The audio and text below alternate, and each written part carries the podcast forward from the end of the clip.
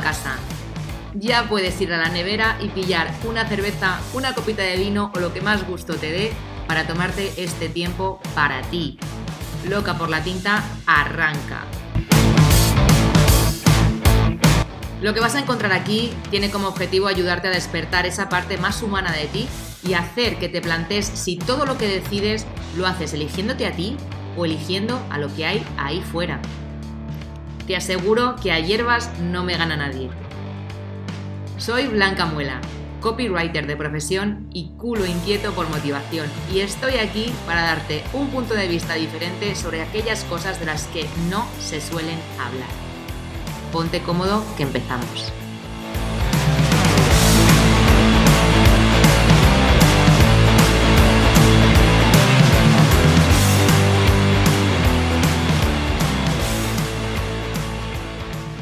Hola, ¿qué tal? ¿Cómo estás? Bienvenido, bienvenida otro día más a Loca por la Tinta, un podcast sobre emprendimiento, mentalidad y autoconocimiento, donde expertos de diferentes sectores vienen a contarnos su historia. Esta vez está conmigo Ani Ochoa, consultora, formadora y speaker de marketing digital y comunicación. Y está aquí para contarnos cómo consiguió convertir su perfil de Instagram en su negocio actual, siendo este rentable, por supuesto, y cómo ayuda a otras personas a conseguirlo también. Pero antes, como ya es costumbre, te voy a hablar brevemente sobre mi patrocinador, porque aquello que hace posible que este podcast siga con vida es mi versión como copywriter, que es lo que me permite ganarme la vida bien. Con el copy ayudo a otros profesionales a llegar a más personas y a vender más a través de los textos persuasivos para su web, para su estrategia de email marketing, para su comunicación en redes sociales, anuncios, guiones de vídeo, en fin. Que me dedico a escribir más, perdón, siempre, siempre hago lo mismo, que me dedico a escribir para cerrar más y mejores ventas. Siempre me equivoco en la misma frase. Así que si tienes un negocio digital entre manos y te interesa que te eche un cable con esto, entra en mi web blancamuela.es o escríbeme directamente a hola@blancamuela.es. Recuerda que compartir es vivir, así que si has pensado en alguien mientras te contaba todo esto, no dudes en decírselo. Y ahora sí, vamos con la entrevista. Bienvenida, Ani, ¿qué tal estás? Hola, Blanca, estoy súper feliz de que vayamos a tener esta conversación, porque no me cabe duda de que será muy top. Yo también. Yo, creo que además, eh, fíjate, de, mm, eh, no sé si esta es la entrevista número 93 y creo que todavía no había tenido a nadie que hablase en específico sobre Instagram. Así que sé que es eh, uno de los temas como más candentes y como más y que más curiosidad genera dentro de las personas que me escuchan, ¿no? Porque al final pues la gran mayoría de emprendedores lo primero que hacemos es lanzarnos a redes sociales y una de las más elegidas es Instagram, ¿no? Dentro de que TikTok está ahí, ahí, ahí haciéndole mm, la competencia. Entonces creo que mm, dentro de que la, estrategia en redes sociales al final pues es algo de lo que se habla mucho, ¿no? El caso de éxito de una persona que ha sabido convertir su, su mm, eh, trabajo en Instagram en algo rentable, yo creo que es algo que, que todo el mundo quiere saber cómo se hace, ¿no? Así que me auguro que esta entrevista va a ser muy interesante. Así que vamos a empezar por el principio, como siempre, que es, bueno, pues contándonos tú, pues un poquito de ti, brevemente, lo que te nazca. Cuéntanos para ubicarnos. Vale, genial. Me encanta la intro, además. Em, bueno, yo soy Ani Ochoa, por eso algunos verán, cuando se vayan a Instagram a ver, que mi cuenta de Instagram va con un 8. O sea, el Ochoa es porque es mi apellido. Yo soy colombiana y hace siete años vivo aquí en España. Ahora también soy española. Y bueno, eh, básicamente cuando yo vivía en Colombia, yo trabajaba de comunicación y redes sociales. Y cuando me vine a España, pues la cosa cambió un poquito. vine a hacer un máster y luego, como todo el mundo, empecé a buscar trabajo. Y resulta que fue un poquito difícil porque no encontraba trabajo en lo que yo quería. En ese momento yo quería eh, trabajar en comunicación interna, que es comunicación empresarial dentro de la empresa, o sea, entre los empleados, stakeholders y cosas así.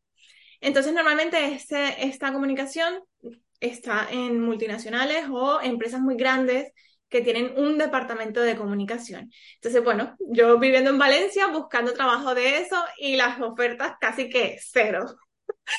Y entonces yo dije como, wow, necesito trabajar, quiero trabajar, así que bueno, voy a apostar por algo que ya yo sé, que bueno, en comunicación interna ya yo trabajaba en Colombia, pero quería como profundizar porque mi máster era sobre eso, desarrollo organizacional y todo el tema. Entonces resulta que, bueno, ahí fue cuando me empecé a reinventar. Es como, bueno, si esto no lo consigo, ¿por dónde tiro? Que también me guste y que tenga experiencia. Y ahí fue donde dije, vale, me voy por marketing y comunicación. Y allí empecé, bueno, conseguí un trabajo. No sé si me estoy alargando mucho en la intro. tranqui, tranqui. Vale, entonces, eh, bueno, allí conseguí un trabajo.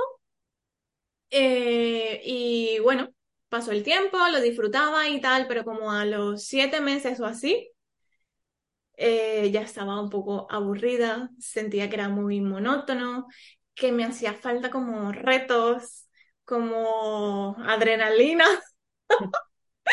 me hacía falta más, me hacía falta sentirme como un fuego, ¿sabes? Como que estaba explotando todo mi potencial y por más que yo hacía mi trabajo, era súper rápida, era como que llegaba un punto y que me decía como que, bueno, ¿y, y ahora qué?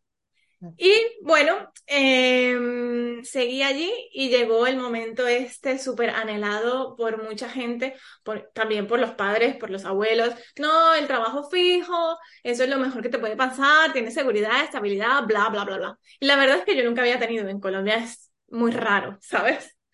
Y entonces aquí como que por fin me lo dan, bueno, por fin lo conseguí y era como, pero no soy más feliz ni siquiera. Incluso estoy triste porque me levanto cada mañana pensando como en verdad, esto es la vida, no puede ser. Y bueno, para resumir un poquito, cuando llega la cuarentena, em, tenía tanto tiempo libre como todo el mundo, ahorrándonos el tema de que, bueno, que se pasó muy mal y tal, pero allí fue donde dije, oye, eh, mi marca personal es un proyecto que yo tengo hace un montón de tiempo, así que ahora aprovechando que solo trabajo en la mañana para la agencia donde estaba, voy a aprovechar las tardes para hacer mi proyecto. Y así fue. El punto es que ese proyecto que nació en Instagram, como mi marca personal, pues yo dije, mira, lo voy a hacer literalmente porque me gusta, porque necesito compartir lo que sé con otras personas, porque yo era súper friki, ¿sabes? Como que en mi tiempo libre yo siempre estaba leyendo de redes sociales, marketing, comunicación y tal, y siempre compartía eso con mis amigos o con mi familia y llegó un punto en el que yo sentía que pobre de mi familia y de mis amigos que estaban siempre aguantándome lo que aprendía. Entonces dije, bueno, mira, esto lo voy a compartir por aquí. Yo sé que esto funciona porque he visto a muchos referentes o influencers que eh, hicieron un negocio de redes sociales y yo dije, si a este montón de gente le funciona, a mí también. Entonces empecé a compartir literalmente lo que, lo que sabía, lo que me gustaba acerca de, acerca de marketing y comunicación. Y a partir de allí, no paré. Y bueno, aquí estoy.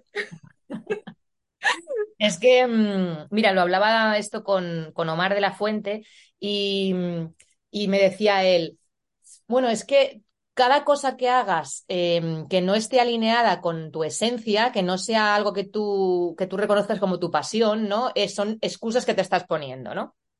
Eh, no, pues es que no tengo tiempo, no, es que, bueno, ya tengo un trabajo fijo, ¿para qué más? ¿No? O, o es que me da miedo por lo que sea, ¿no? Siempre suele haber este miedo, pues, de exponerse, de, de, errar, de mil cosas que nos van surgiendo, del hating, de mil cosas. Eh, pero eso, eso, son todo excusas que van retrasando al final, pues, ese potencial que tenemos cada uno innato y para lo que realmente estamos aquí, ¿no? Porque es cierto que muchas personas no encuentran, o cuando se habla del propósito, mmm, dicen, uy, qué difícil, ¿cómo se encuentra el propósito? Eh, es que yo no sé, yo no sé cuál es mi don.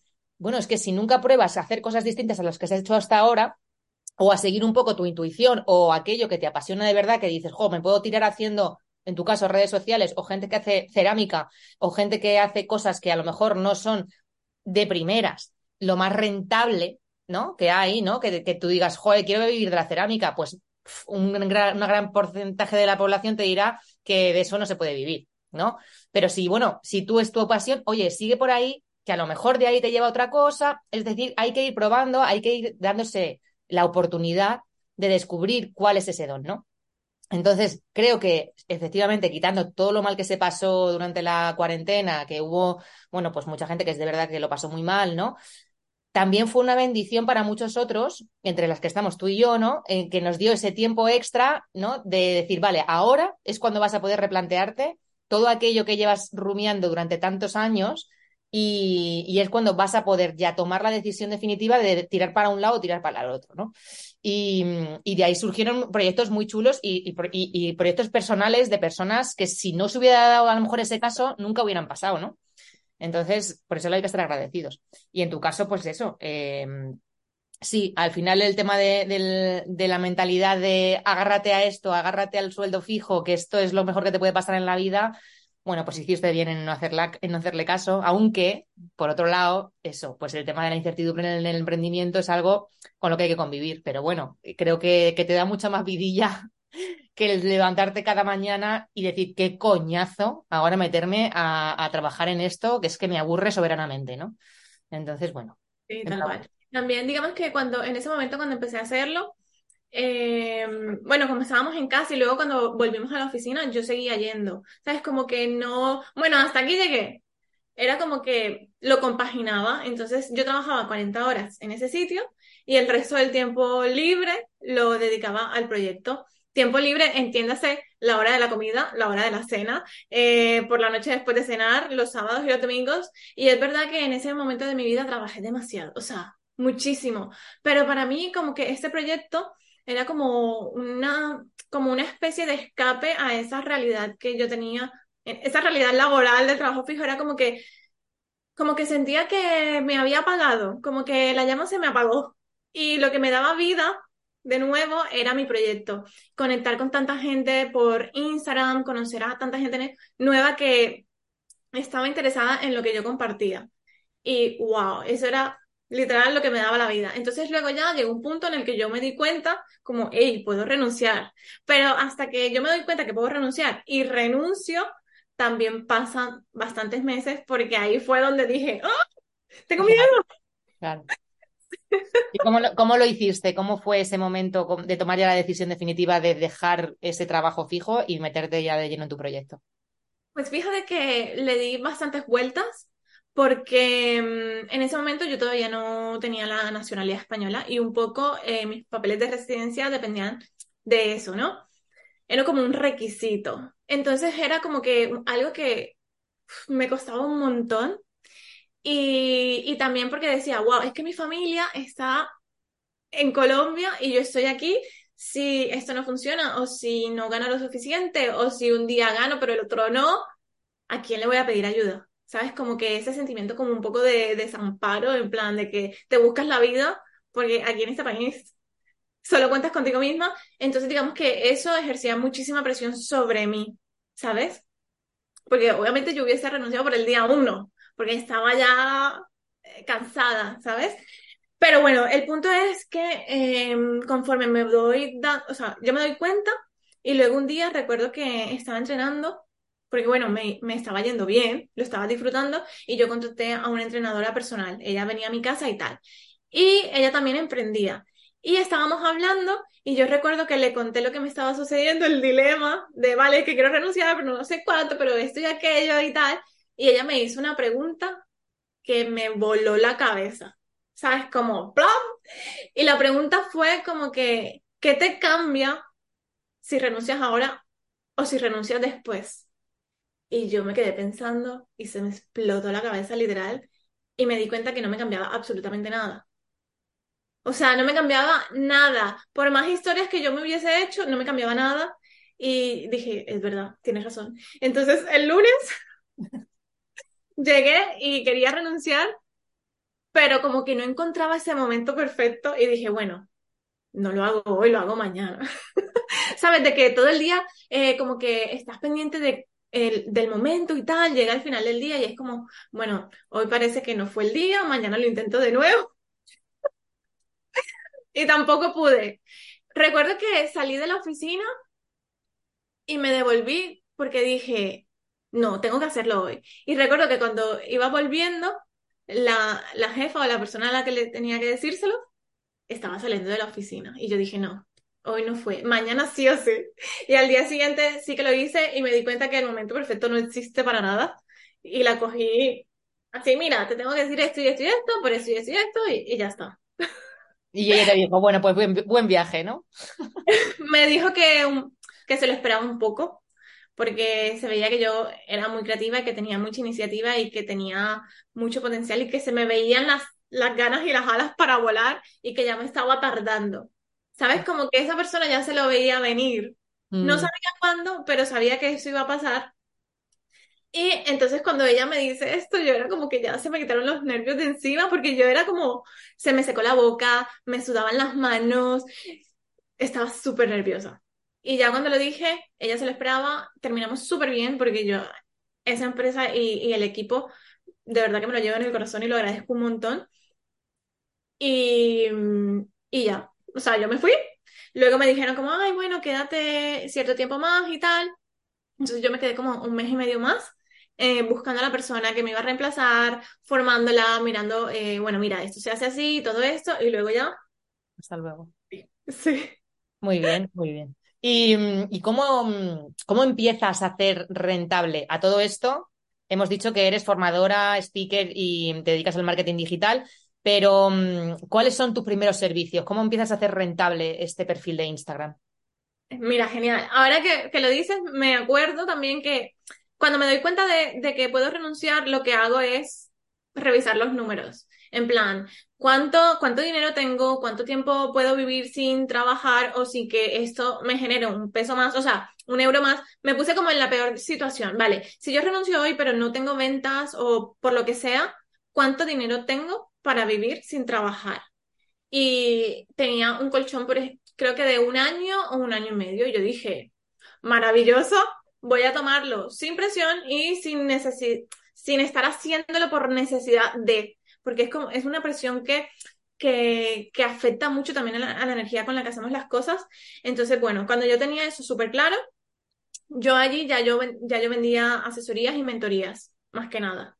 Y seguí con eso y la fui transformando y dedicando más tiempo a, a hacerlos un programa potente, Mm. ¿sabes? Entonces eh, fui subiendo los precios, trabajando con menos gente, pero siempre tenía los clientes y también hacía eh, colaboraciones con marcas para promocionar herramientas o cosas que estaban relacionadas con el sector, que le podía servir a mi audiencia, tipo aplicaciones, herramientas tecnológicas y cosas así. Y seguí haciendo eso a la par de que también me llegaban nuevas oportunidades para el tema de, de las conferencias, speaker o profe invitada en una universidad y cosas así. Entonces era como muy, ¿cómo decirlo? Como me seguía esforzando un montón, pero ya tenía tiempo libre para literalmente, por ejemplo, no sé, un domingo que no quieres hacer nada. Era, vale, Puedo. sí, puedo. Entonces digamos que esos eran los servicios que yo tenía, eh, asesorías, mentorías y formaciones para empresas o equipos o universidades y así. Guay. Em, bueno, no he seguido nada el guion, me- esto me- es habitual en mí, o sea, yo me preparo un guion y luego no lo sigo. Bueno, em, el, el hecho de, de em, ir a- haciendo crecer tu comunidad ah, mientras estabas trabajando, al principio cuando tú te lanzas y no tienes, tienes cero seguidores, eh, ¿cómo, cuáles fueron tus herramientas en este momento para ir haciéndolas crecer, para hacer, y de hecho, son dos preguntas en una, para ir haciéndolas crecer y después hacer que esas personas te compren. Porque uno de los principales problemas que yo veo y que, bueno, yo y, creo que el marketing o los marketers eh, digitales en general es que las grandes comunidades en, en redes sociales cuesta mucho monetizarlas porque no hay una estrategia detrás.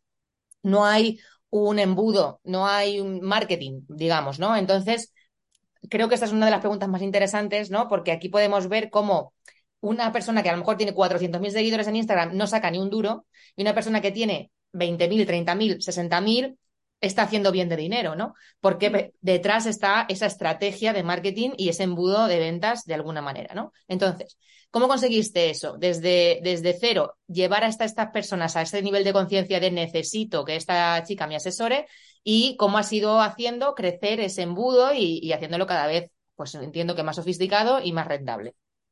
Vale, pues mira, yo empecé como todo el mundo, compartiendo contenido de valor. Contenido de valor, contenido de valor.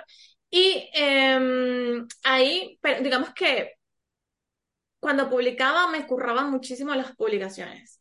¿Sabes? Como que una publicación valiera lo que no está escrito. ¿sabes? No publicaciones así como muy light, como que te digo una cosa pero no te la digo a fondo. O sea, yo te entregaba todo lo que yo tenía en mi cabeza y te lo ponía ahí. Entonces, con, con cada publicación que publicaba, intentaba lo más posible de que llegaran a cuanta más gente mejor.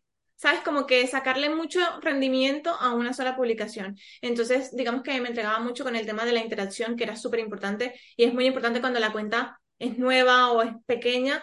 Eso ayuda un montón, porque entre más interacción, más alcance, más personas te descubren y más personas te siguen.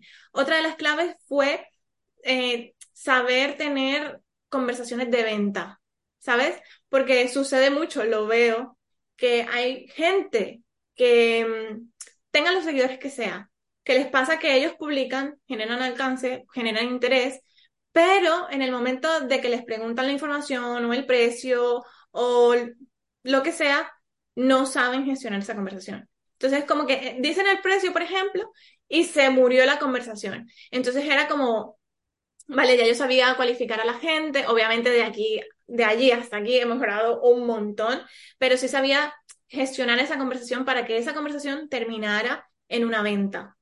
Creo que eso es lo que más falla. Y a partir de ahí, pues todo lo que me iba funcionando lo iba replicando, ¿sabes? Y el tema de, porque yo era, claro, yo todo lo hacía. Entonces yo decía, mira, yo no puedo publicar todos los días, ni quiero. Entonces, ¿cómo puedo hacer para que cada publicación tenga el mayor rendimiento posible para que solamente pueda publicar dos, veces a la semana? Porque a todo eso yo eh, conseguí la comunidad, la comunidad que tengo ahora de más de 60.000 personas solo publicando dos veces en el feed por semana, ¿sabes? Y es como, vale, pueden, la gente obviamente lo puede hacer así o puede usar otra estrategia, pero que sí se puede, o sea, se puede publicar poco, si lo ves así, pero tener resultados increíbles. Entonces, que ese contenido genere tanto interés que la gente efectivamente te envíe mensajes, te pregunte, te diga, oye, ¿tú cómo trabajas? Oye, tengo esto que ofrecerte, oye, cuéntame más sobre esto, y saber cómo gestionar esa conversación para que la gente diga, te lo compro, te lo compro y te lo compro ya. Si me tengo que esperar tres semanas porque no tienes agenda ahora, me espero, ¿sabes? Es como también la, la imagen, cómo uno se comunica. Y aquí diría que no es una sola cosa, y yo creo que eso tú lo sabes, no es una sola cosa porque hay gente que dice, no, es que yo publico y ya está. Mm, es que no, es que publiques, la forma en que te comunicas, el mensaje, la oferta, cómo gestionas las conversaciones también, cómo te muestras para ganarte la confianza de esa gente que ya te sigue. Y entre más recursos eh, acumulemos, mucho más fácil y sencillo va a ser.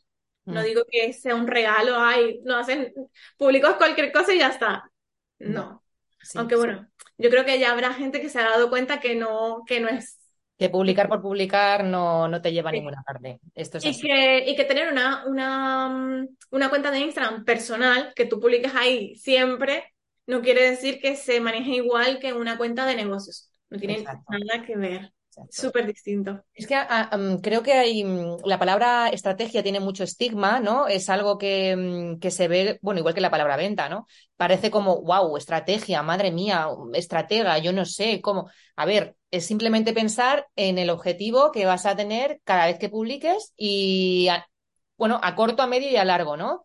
Em, que, que al final tú estás ahí porque tienes un negocio, tienes un proyecto, eh, no eres una ONG y aunque fueras una ONG también tendrías que tener una estrategia porque las ONGs al final viven de los socios. Entonces, mm, eh, pero claro, estos son, estos son negocios básicos, o sea, son, son nociones eh, básicas. Al final, el hecho también de mm, tratar a cada persona, cada una de las personas que nos entran por DM desde el perfil del negocio, tenemos que tratarlo como clientes.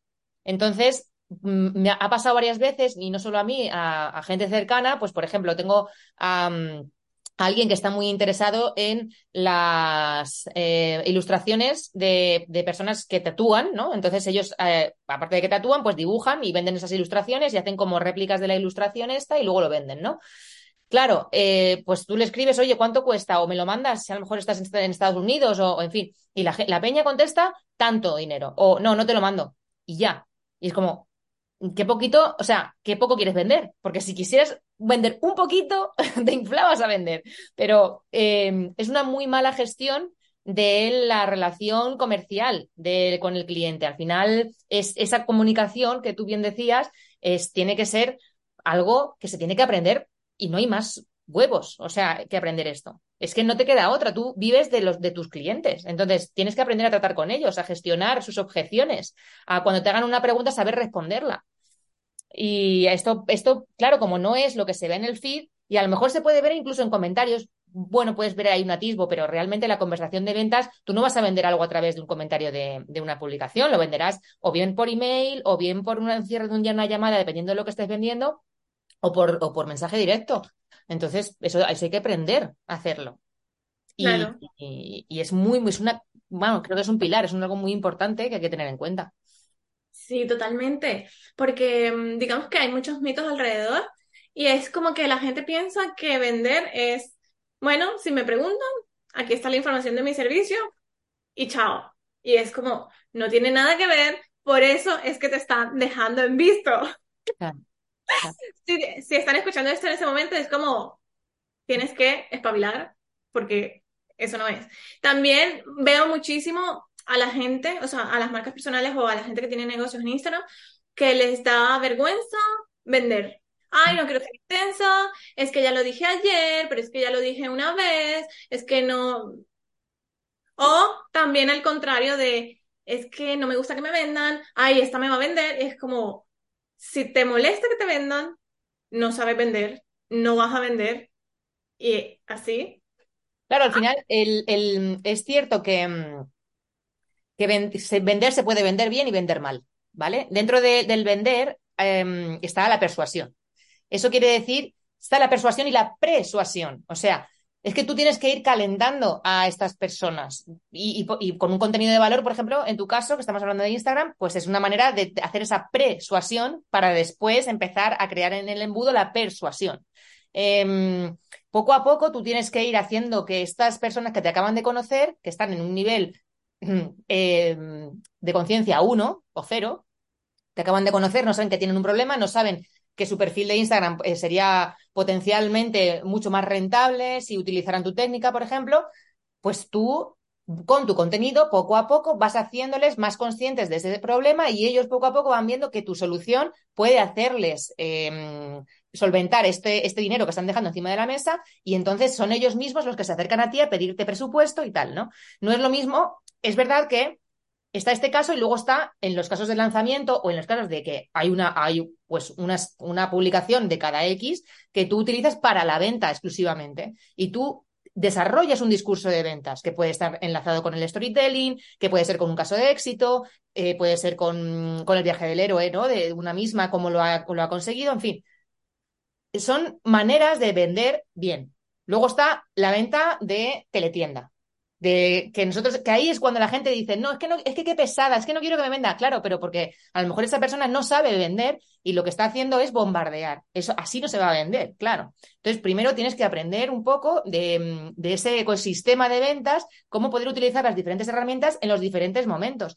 Y entiendo que hay alguien que nos está escuchando ahora mismo y está diciendo, joder, qué coñazo, o qué abrumador me parece todo esto, ahora tener que aprender tantas cosas. Si son tres cosas, o sea, de verdad, no es más. Son tres claves, cuatro claves que tienes que tener en cuenta y ir moviéndolas como si fuera un tablero de ajedrez. Ahora este, ahora este, ahora este, ahora este. Sin más.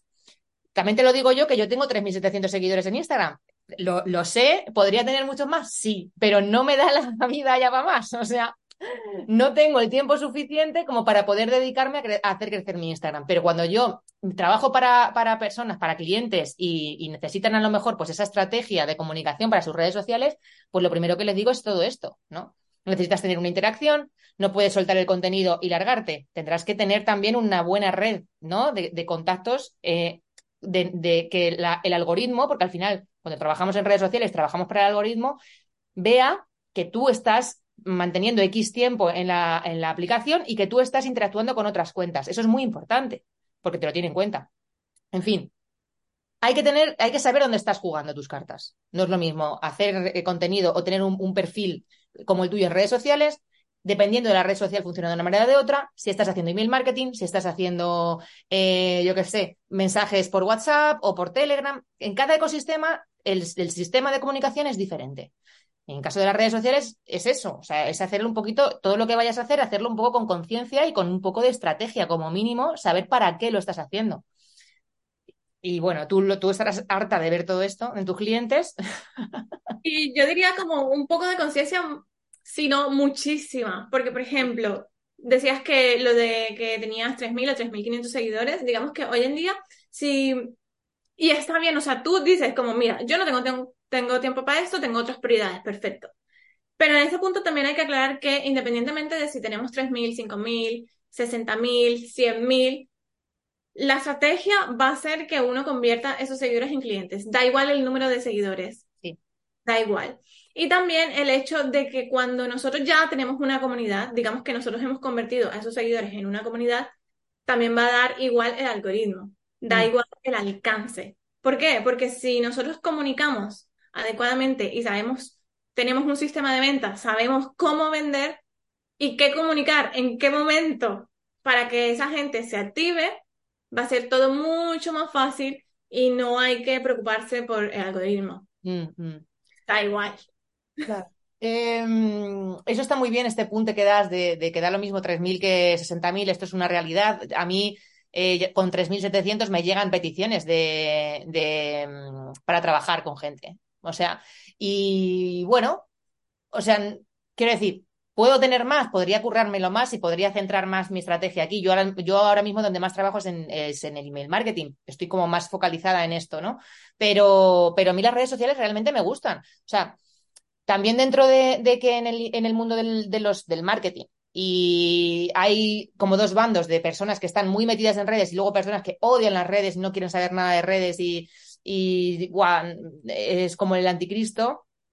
Eh, a mí me gusta, me gusta porque, porque conozco mucha gente a través de ahí y es una manera de ponerles cara, de verles en vídeo, de que me vean a mí, ¿no? De, de, crear una marca personal potente. A mí me parece que es un, medio de comunicación muy guay eh, para crear eso, pues un, una, un, yo qué sé, pues es una marca eh, muy visible, ¿no? Pues para la gente que a lo mejor yo, yo necesito eh, eh, la, la, estimulación visual. Hay personas que no les importa. Yo, yo necesito ponerle cara a la gente, es verdad. Entonces, bueno, a mí me gusta. Puede que en algún momento pues me centre más en, esa, en, est, en esto de, hacerlo como con más eh, miras a, a, hacer crecer la comunidad en sí ahí, ¿no? Pero yo, cada una de las publicaciones que, que tengo, yo hago cuatro publicaciones a la semana, tengo mi calendario mensual y yo sé de todo el mes qué es lo que voy a publicar, cuándo y por qué. Si me, me, me coincide con un lanzamiento, si me coincide con el podcast, si me coincide con no sé qué. O sea, yo ya sé eh, aparte, yo ya conozco el perfil de seguidores que tengo, entonces sé lo que les motiva. Eh, en fin, que no, que no suelto ahí por soltar, digo, venga, hoy, hoy me apetece esto, pues esto, no, porque aparte el, peso que eso genera. Las personas que, que, que, publican a diario sin tener idea de lo que van a publicar mañana, de lo que publicaron ayer y de lo que van a publicar dentro de una semana, creo que eso genera un, un, un peso innecesario y un aturdimiento al final, porque como que no, no tienes nada claro, ¿no? No es, es mmm, bueno, crea un estrés mmm, un poco, pues eso, de, uff, tengo que publicar y no sé qué publicar, voy a soltar esto a ver qué tal, a ver cómo y la, cosa, y la cosa se agrava cuando empiezan a publicar de esta forma y se van dando cuenta que ni funifa, o sea, que con esa publicación no sucede nada. La gente no pregunta, no se obtienen seguidores, no pasa nada. Y empieza ahí la frustración. Y es como, ahí se va desencadenando de odio Instagram, odio el algoritmo, porque yo publico, publico, publico, pero no sucede nada. Mm. Entonces, como que si mm, en ese momento la gente que nos escucha tiene su, su cuenta y está publicando a lo loco y no sucede nada y están frustrados, tienen que ir a la raíz. Vale, ¿tengo que hacer una estrategia? ¿Cuál? ¿Cuáles son mis prioridades, los objetivos? ¿Cómo lo voy a hacer? Si no lo sé hacer yo, ¿a quién puedo buscar que me ayude? Vale. O sea, tener todo súper claro y en caso de que no sepan, buscar ayuda porque eso es lo más rápido y lo más rentable que existe, ¿sabes? Y también, obviamente, tú lo sabes, te dedicas a eso que es la escritura. Hoy, aunque la gente no sea, eh, no se dedique profesionalmente al copy, si están gestionando al principio su propio negocio, tienen que aprender sobre copy. Sí. Porque si no, los ignorarán. Además, no es, no es opcional, ¿eh? O sea, que la gente dice, bueno, no, no, no es opcional. Eh, o sea, hay que aprender de copy. Esto, mm, para, pero, para cualquier sector y para cualquier cosa que vayas a hacer, si tienes un proyecto personal, incluso ya no un proyecto personal, si es que me voy más para allá. Si tú trabajas, mira, en el último evento que estuve yo eh, presencial, había una chica que trabaja en el sector de, o sea, dentro de, una empresa grande, en el área de, marketing, y no sé qué es lo que hacía ella, no sé si eran emails para proveedores no sé qué, y ella ha aprendido copy para eh, mejorar la, conversión de sus emails y está trabajando para una empresa por cuenta ajena, o sea, que es que el copy va mucho más allá de decir voy a hacerme la web o voy a hacer una secuencia de emails, es que el copy está en todo, en cualquier... Como la venta, igual. Claro, exactamente. Es que, es, que es, es inútil negarse a eso. Si te niegas a eso teniendo ya eso, tu propio negocio personal, es que es un suicidio. O sea, pero bueno, poco a poco. A, mí me gusta decir mucho en mis formaciones el tema de que, o bueno, yo, por lo menos como yo, como yo lo veo, y es que simplemente para, para vender, espera, o sea, para vender, para mí, eh, vender es un proceso integral. ¿Qué quiere decir? Que antes de ver o mejorar en la parte externa de, vale, yo te vendo a ti, Blanca, tenemos una conversación de venta o te hago un speech, whatever, tengo también que trabajarme yo por dentro. O sea, el trabajo interior, vale. Eh, si me creo, por ejemplo, que soy suficiente o si no, que si soy merecedora, que si lo que yo digo aporta valor y no me siento pesada porque estoy vendiendo, entonces como que todo el tema de mentalidad y de crecimiento interior para que realmente luego cuando estemos vendiendo, todos esos resultados se vean e incluso vayan a muchísimo más. Eso por un lado, que es un proceso integral. Y lo segundo es que si entendemos cómo funciona el cerebro, tenemos la mitad del juego ganado. Porque al final todo se, reduce a eso, o sea, como que, ¿qué está pensando tu cliente cuando le estás hablando? ¿Qué está pensando o, cómo funciona el cerebro cuando tú dices una cosa u otra? Entonces yo como que resumo el proceso de venta en estas dos cosas y me encanta. O sea, es como las dos claves fundamentales. Totalmente, totalmente de acuerdo contigo. De hecho, em, soy muy pesada en este sentido con, el, con la mentalidad porque Ahora ya sí se habla mucho de mentalidad y de autoconocimiento dentro del emprendimiento y, demás, ¿no? Pero, pero no, sabes no sabes hasta qué punto es importante hasta que no estás dentro y hasta que no lo vives en tus carnes, ¿no? Yo estoy en pleno proceso de transformación dentro de mi proyecto, em, estoy, bueno, pues mm, notando que, que, mi cuerpo me está pidiendo cambios, que, que el copy está muy bien, pero que necesito algo más, ¿no? Y a mí lo que me frena es la puta cabeza es que es la cabeza. Porque por lo que sea, pues digo, ¿y ahora dónde voy? Pues si ya esto es lo que me, lo que me dice a mí mi cabeza. Ahora dónde vas, si a ti ya te conocen como copy, si a ti ahora eh, tú te vas a virar y vas a hacer no sé qué y van a decir, ¿y esta chalada dónde va? O sea, eh, continuamente un discurso que te hace más pequeñita si le haces caso, ¿no? Y te pilla, hay días que te pilla más débil y días que te vienes arriba y dices, bueno, cállate, puta loca, que no te voy a hacer ni puto caso. Pero mm, pero ostras, es que es un trabajo continuo, diario, diario. Y, mm, y, aunque parezca que no hay muchos avances, o sea, que tú sigues teniendo como ese, ese discurso contigo misma a veces tan negativo o... Mm, pero si, si, si, aprendes a escucharlo y aprendes a reconocerlo y a evitarlo o a apartarlo o a bajarle el volumen, poco a poco tú te vas haciendo cada vez más grande. Y te van viniendo cosas cada vez más grandes. Y te van viniendo ideas, te van viniendo personas alineadas contigo, todo va fluyendo mucho mejor porque tú estás vibrando mucho más alto. Eh, y en cada paso que demos, o sea, si subimos escalones, cada escalón que subas, ese volumen vuelve a subir otra vez. Y te vuelve a decir piqui, piqui, piqui, piqui, piqui. Algo que nunca acaba. Es algo que nunca acaba. Es como el estándar o el nivel. Sí, es así, es, una putada, pero es así. Pero cuando empieces eso, a, entender un poco el rol de, esa vocecita tuya, que al final es ponerte a prueba continuamente, como de, ¿seguro? ¿Estás segura? ¿Pero de verdad quieres esto? ¿Estás segura? Es continuamente eso.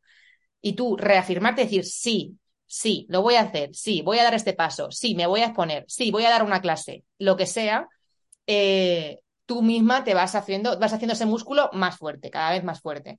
Pero es eso, es un trabajo continuo. Joder, ojalá fuese emprender y ya, y fuese todo rodado, ojalá, pero no. Eh, aún así, es muy enriquecedor y creo que es algo que, que mm, no sé si todo el mundo debería pasar por aquí, ¿no? Porque es verdad que el emprendimiento no es para todo el mundo, pero sí que mm, por lo menos esa, esa parte de pararse a escucharse y de verdad, eh, ostras, analizarse un poco como saliéndote del personaje y decir, madre mía, Blanca, o madre mía, Ani, o la persona que está escuchando que le ponga su nombre, madre mía, hija mía, lo que te está costando. O vaya tontería, le estás dando unas vueltas que no es para tanto. O, en fin, eh, muchas veces la cabeza nos juega malas pasadas, pero hay que aprender a escucharla y a entenderla, porque es un puto puzzle infinito. Sí.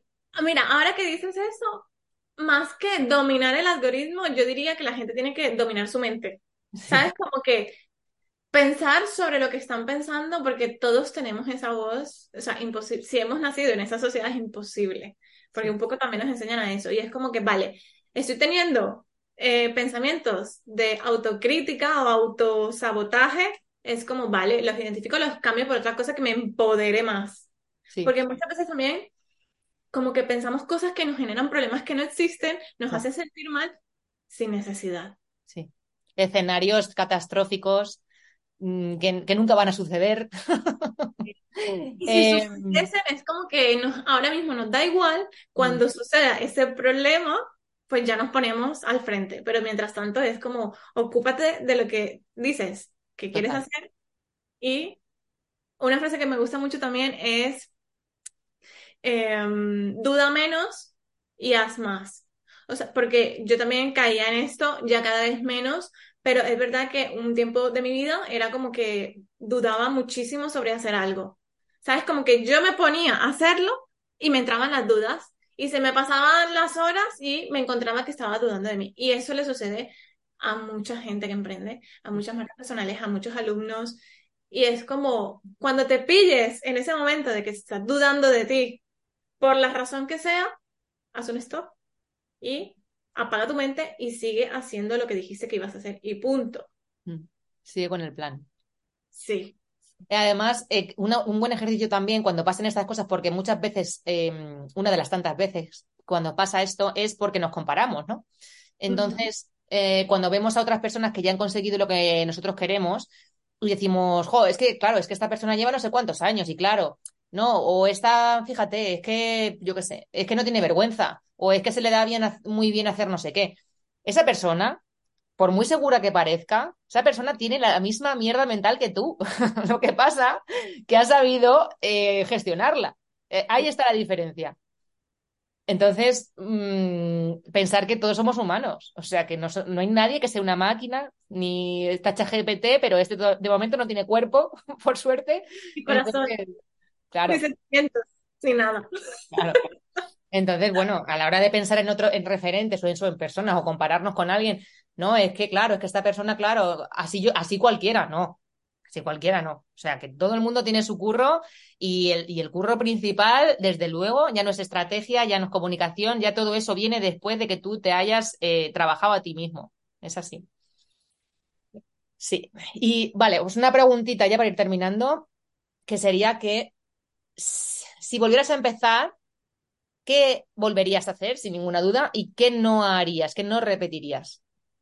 En cuanto a Instagram. Sí, a, tu trabajo. Mm, volvería a hacer lanzarme. Da igual la paleta de colores, porque en un tiempo yo me detuve por eso. Define eh, lo básico del branding, lo básico de la identidad visual, arriesgate hazlo cuanto antes mejor porque se mejora sobre la marcha y, y crear una estrategia. Si a lo mejor en ese momento la persona no, no tiene ayuda de contratar a alguien o lo que sea, que lo haga por ella misma, así sea una estrategia que te dure dos semanas, ¿vale? O un mes, ¿vale? Este mes voy a hacer esto, mi objetivo va a ser esto y que lo ejecute y que vaya analizando todo lo que sucede para a partir de ahí hacerlo mucho mejor. Y también tener claro, bueno, qué es lo que va a vender y que lo venda al precio con el que se sienta segura, no importa si es bajo o alto o whatever. O sea, no compararse con nadie en este punto. Tú pon el precio que tú consideres y empieza a venderlo. Conforme vayas vendiendo más, trabajando con más personas, ve subiéndolo. Mm. Yo haría eso, desde luego, la estrategia, el contenido, sostener una frecuencia que sea sostenible para mí, independientemente de si los demás dicen que hay que publicar 100 mil millones de veces o si hay que publicar dos, whatever. Lo que yo pueda y punto. Y trabajar muchísimo en la mentalidad, sea con libros, con podcasts, seguir a gente que te inspire, seguir a gente que hable de mentalidad, también que hable de, cómo consiguió sus sueños, tener referentes y seguirles la, la pista. ¿Y qué cosas no haría? No haría, no perdería tanto el tiempo dudando de mí o de lo que estoy haciendo. No, yo creo que eso es lo que más me ha marcado a mí, o sea, no perder el tiempo dudando, pensando que tienes que saberlo todo para ser mejor y resulta que, what the fuck, o sea, no. Lo que uno sabe hoy es suficiente, obviamente te va formando, pero que eso, ay, cuando termine X formación, entonces lo hago. No, no, no, no. Hazlo ahora. Y también, ¿qué otra cosa no haría? No evitaría grabar vídeos simplemente porque no me gusta cómo salgo o porque no me gusta el ambiente donde estoy, sino que lo grabo como sea y ya está. Como sea y se mejora sobre la marcha. Sí. hace poco subí yo una historia, y es que, es que ya, ya llega un momento en el que te desapegas tanto de eso que, no sé, a mí por lo menos me ha pasado así. Al principio lo tenía todo mega pensado, me maquillada, no sé qué, el filtro, porque y el otro día subí una historia, y a mí ya es algo que es costumbre, cada vez que subo el reel de que corresponde al, episodio que se estrena esa semana, pues subo una historia y suele ser paseando a los perros antes de irme a CrossFit, ¿no? Y eso es a las 7 de la mañana. Pues con el pelo recogido y tal. Y cuento lo que sea. Pues mira, hemos hablado de esto y de aquello. Y me escribe una amiga y me dice, vaya pelos. Le digo, pues hija, digo, si me voy a ir a restregarme por el suelo en CrossFit dentro de 10 minutos, ¿qué, qué, a ver, ¿qué quieres que haga? O sea, prefiero subir la historia a no subirla, porque es que sé que si lo dejo, luego a lo largo del día se me olvida. Entonces lo hago pues, cuando subo el, el reel, ¿no? Que tengo el pelo así, hasta me da igual. Si es que a la gente le da lo mismo eso. Y si, y si hay alguien que se molesta, oye, pues mira, su problema es, te quiero decir, eh, no pasa nada. Entonces, ser natural, yo creo que esa es una de las cosas, vamos, que, eh, que, eso sí que te quita peso, madre mía. Eso te quita un pesazo. Ser como no es. Eso, eh, em, en plan, no detenernos tanto por el que dirán o por no me atrevo a ser tanto yo porque es que yo soy un poco rara, no es como tú sé cómo es y muéstralo si hace falta que expliques por qué eres de esa forma, explícalo si hace falta que que des contexto de palabras o de actitudes que tienes, explícalo que la gente lo agradece y lo entiende. Y el que le gusta se queda y el que no se va. Y, y funciona como un filtro. Entre más tú seas, más atraes a la gente que es como tú o que vive en la misma sintonía y repeles, alejas a esas personas que no. O sea que hacerte un favor es, si eres tú mismo, te haces un favor para todo, hasta para la estrategia en Instagram. Totalmente de acuerdo, sí, sí. Pues voy a hacerte la pregunta clásica, una de ellas, eh, que hoy me da que, que, sí que puede ser una respuesta interesante, que es, si viviéramos en un mundo posapocalíptico, sin internet, ni electricidad, ni nada de nada, ¿a qué te dedicarías? Un mundo sin internet. ¿A qué me dedicaría?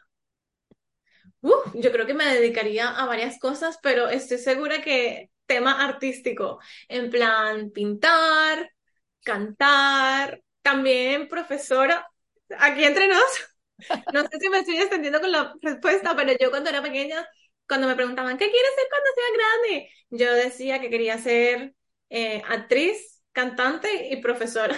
Joder. bueno, podía ser profesora de canto y de... ¿No? Claro. Oye, pues eso está bien. Eh, tiene que ver de todo. Además, esta pregunta me mola mucho porque mm, bueno, sí que ha habido gente que ha coincidido conmigo, ¿no? Yo siempre decía que, o digo que, me gustaría ser hortelana y hay, personas que se tiran a eso, ¿no? Pero luego de repente, pues hay alguien que te dice, pues yo escribiría cuentos, o pues yo me subiría allí en un taburete a contar historias de leyendas de no sé qué. O sea, está guay porque cada uno, o sea, te lo imaginas en el contexto, en ese contexto y dices, qué guay sería, porque habría, eh, es verdad que cada uno luego es muy creativo y, y, tiene también como, claro, hoy porque vivimos en la sociedad que vivimos, Internet pues nos da un montón de posibilidades y tal, pero es que si no estuviera Internet, eh, nos limitaría mucho al principio, pero luego dejaría como mucho espacio a la creatividad y eso mola un montón. Así que me mola esa pregunta. Porque... Y en ese caso de apocalipsis, aparte de que no habría internet, no habría sociedad, ¿sabes? Sí. Como en plan, se puede Estás hacer... tú en tu pueblo y ya está. Y a lo que pasa al otro lado del planeta no ni te enteras. O sea, sí, sí, sí, tal cual. Pues nada, eh, muchísimas gracias, Ani, por este ratito. Yo eh, atisbaba que esto iba a ser muy interesante y creo que, que, sí, que lo ha sido y que estoy segura de que las personas que nos han escuchado pues lo han, disfrutado a tope. ¿Tienes algo más que te gustaría decirles antes de, marchar? Pues lo primero que muchas gracias a ti también por tu tiempo y por invitarme y por esta conversación tan guay. Y el mensaje para aquellas personas que escuchen esto ahora o en el futuro, es que escuchen su corazón. Yo sé que puede sonar curso y sobre todo en la sociedad en la que vivimos, pero la mejor forma de tomar decisiones es escuchando tu corazón y haciendo realmente lo que te apasiona. Y a veces van a haber obstáculos, pero no pasa nada si es algo que tú realmente disfrutas, te reta, te siente que te llena de sentido y de propósito, hazlo sin dudar independientemente de lo que diga el resto. Y obviamente, si, eh, si quieres que tu mensaje llegue a más personas, usa la red social que, para, que a ti más te guste. Si es Instagram, mejor porque puedo ayudarte yo, pero elige la que tú quieras y elige un proyecto que te mueva la fibra, que te mueva el corazón y apaga las críticas que tú misma te haces o la que te digan los demás. Tú sigue y siempre con la mente abierta a recibir y a hacer mejor cada día. Total. Que, que, te levantes cada día con ganas de hacer esto. O sea, que no, que no te repela, que digas el domingo por la noche, qué coñazo, mañana, lunes, no sé qué. que o sea, cuando, cuando eso se te olvida, cuando dices, bueno, es domingo, pero es un día más para mí, porque yo me levanto mañana, trabajo y tal, pero que no, deja de ser una carga, sí. es maravilla. Sí, sí, tal cual. Eh, ¿Y dónde te pueden encontrar si, te, si quieren pedirte ayuda? Bueno, me pueden encontrar en Instagram, arroba aniochoa.mkt, ani con A-N-N-I-E punto 8 de número A. Ah, no, ani ochoa, o sea, con el 8 con el A, punto MKT. Vale. Yo igualmente lo voy a dejar en la descripción para que puedan ir a echar un ojo y yo también te voy a etiquetar, etiquetar después en, en este reel y... y o aniochoa.com y ya está. Ahí eso. Ahí también tienes tu, tu link además en tu perfil para que puedan ir directamente a la web. Pues muy bien, pues lo dicho, que muchísimas gracias también a la persona que nos ha estado escuchando y ha llegado hasta el final. Muchísimas gracias por estar aquí apoyando y nos vemos en el siguiente episodio. Un abrazo súper grande. Chao, chao.